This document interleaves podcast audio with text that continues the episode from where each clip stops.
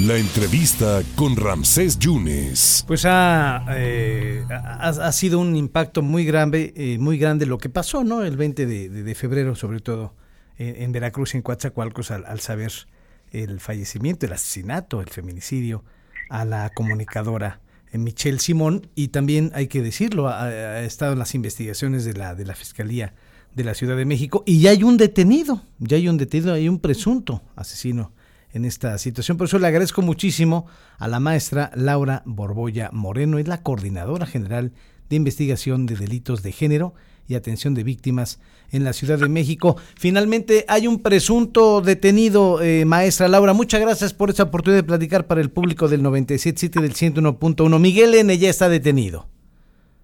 Hola, ¿qué tal, Ramsés? Un gusto saludarte a ti y a toda tu audiencia y comentarte que sí, efectivamente, eh, tenemos a una persona no nada más detenida, sino ya vinculada a proceso, es decir, con esto se inicia formalmente ante el juez eh, todas las etapas relacionadas pues para llegar en su momento a, la sentencia por el delito de feminicidio eh, y de igual manera estamos también trabajando en una línea de investigación relacionada con buscar la detención de otra persona que estuvo apoyando, participando este, en el traslado eh, de Michelle, lamentablemente quien, quien, perdiera la vida pues de esta manera tan terrible y, y, pues bueno, lo que buscamos es que no, no exista ningún caso de feminicidio o de violencia contra las mujeres, las niñas, los niños las personas eh, que estén dentro de un grupo vulnerable, pues impune. Entonces, eh, el día de ayer fue vinculado a proceso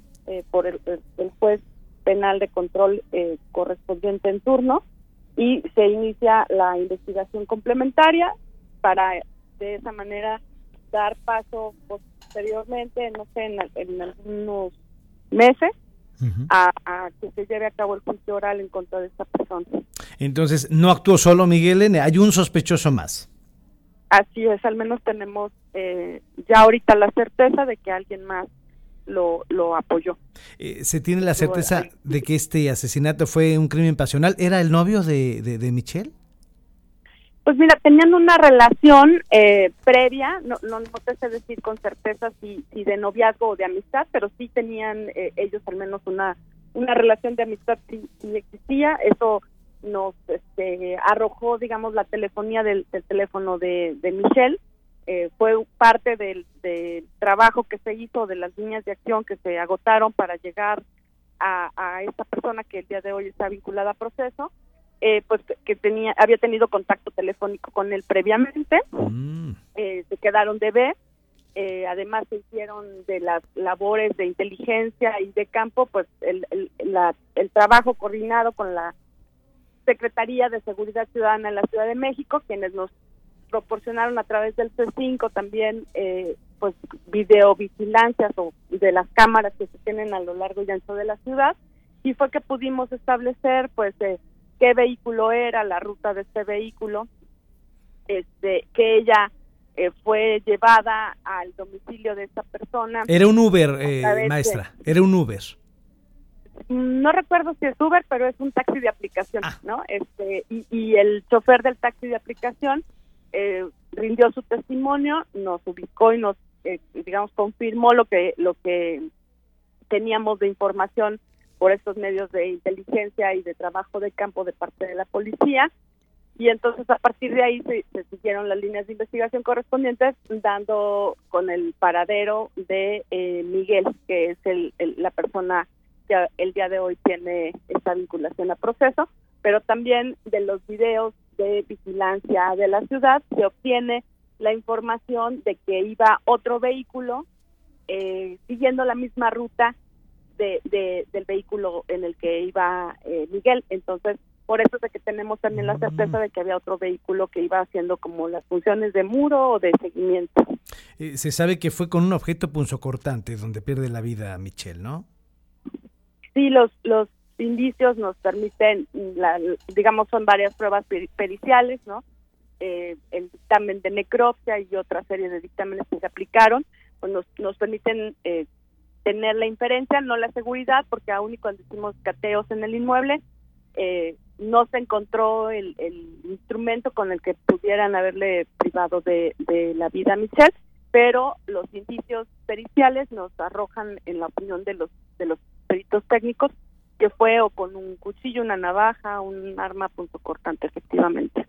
Maestra, pues le agradezco muchísimo. Entonces hay otra línea de investigación. Ya obviamente se le dio parte a, los familiares de, de, de Michelle esta situación, ¿no?